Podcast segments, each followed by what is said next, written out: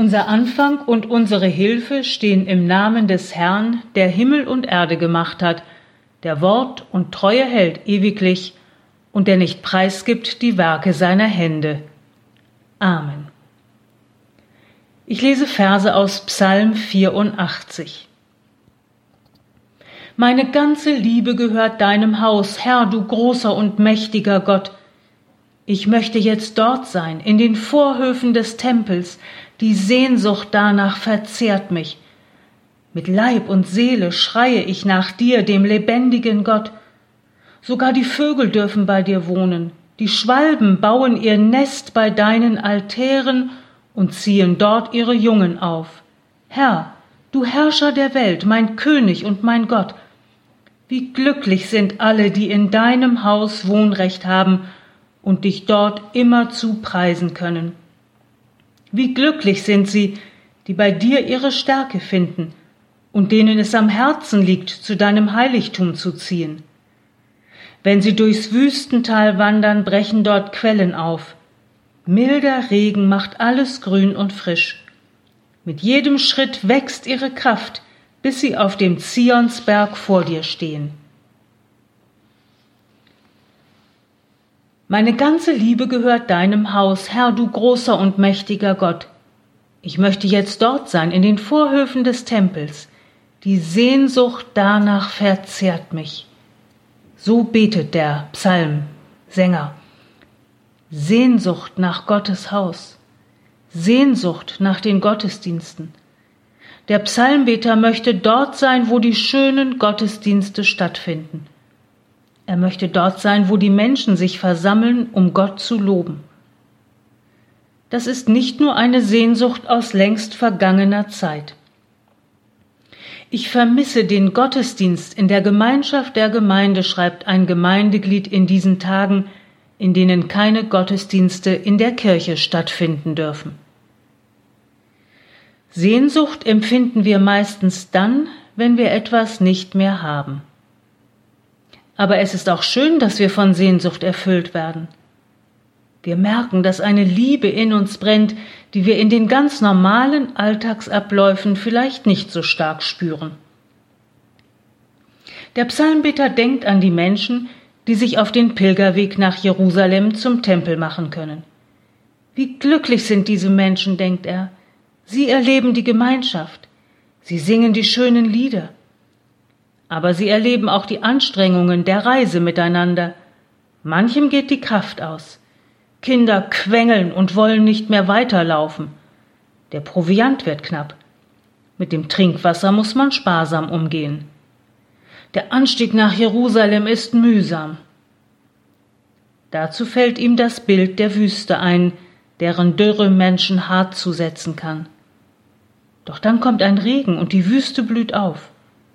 Plötzlich sprießen Blumen und Sträucher, die man zuvor nicht gesehen hat. Welch ein Glück, Welch eine Freude! Aber nicht jeder kann sich auf diese beglückende Pilgerreise machen. Ist solch ein Mensch ausgeschlossen von der Gemeinschaft? Nein, ganz und gar nicht. Denn die Gemeinschaft lebt auch dann, wenn Menschen die wunderbaren Lieder und Texte zu Hause sprechen. Die Gemeinschaft ist in den Texten, die von vielen Menschen schon vor langer Zeit gesprochen wurden. Sie spricht aus den Texten heraus. Vor unserem inneren Auge sehen wir Menschen, die aus diesen Texten Kraft und Stärke gewonnen haben. Wir sehen Menschen, mit denen wir sonst im Gottesdienst, in den Gruppen und Kreisen zusammen sind oder über Besuche die Gemeinschaft erlebbar machen. Auf die physische Gemeinschaft müssen wir im Moment verzichten.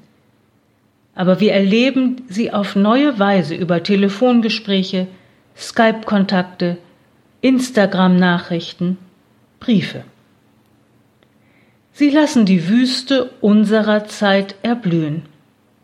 Sie zeigen, mit jedem Kontakt, mit jeder neuen Idee erleben wir, wie Gott in unserer Gemeinschaft wirkt und die Sehnsucht wachhält, bald wieder die schönen Gottesdienste in der Gemeinschaft der Gemeinde feiern zu können. Amen. Lassen Sie uns beten. Gütiger Gott, uns gehen so viele Gedanken durch den Kopf. Wir bringen sie vor dich und bitten dich, nimm sie auf. Hilf uns, sie zu ordnen. Wir denken an die Menschen, die sich einsam fühlen. Lass sie spüren, dass Menschen an sie denken. Wir denken an die Menschen, denen ihr Haus zum Ort von Gewalterfahrung wird. Schenke den Betroffenen Mut, Hilfe zu suchen. Wir denken an die Obdachlosen, die der Kälte ausgesetzt sind und sich über eine warme Mahlzeit freuen. Danke Gott, dass es Menschen gibt, die sich mit tätiger Hilfe kümmern. Wir denken an die alten und kranken Menschen in den Heimen und Krankenhäusern, die keinen Besuch erhalten dürfen und die Situation nicht verstehen. Schenke ihnen einfühlsame Pflegekräfte, die ihnen die Situation erleichtern. Wir denken an all die Menschen, die sich für andere einsetzen. Steh ihnen bei. Amen. Gemeinsam beten wir, wie auch Jesus gebetet hat. Unser Vater im Himmel, geheiligt werde dein Name. Dein Reich komme. Dein Wille geschehe wie im Himmel so auf Erden. Unser tägliches Brot gib uns heute. Und vergib uns unsere Schuld, wie auch wir vergeben unseren Schuldigern. Und führe uns nicht in Versuchung, sondern erlöse uns von dem Bösen. Denn dein ist das Reich und die Kraft und die Herrlichkeit in Ewigkeit. Amen. Wir bitten um Gottes Segen. Gott, segne uns und behüte uns. Lass dein Angesicht leuchten über uns und sei uns gnädig. Wende uns dein Angesicht freundlich zu und schenke uns Frieden. Amen.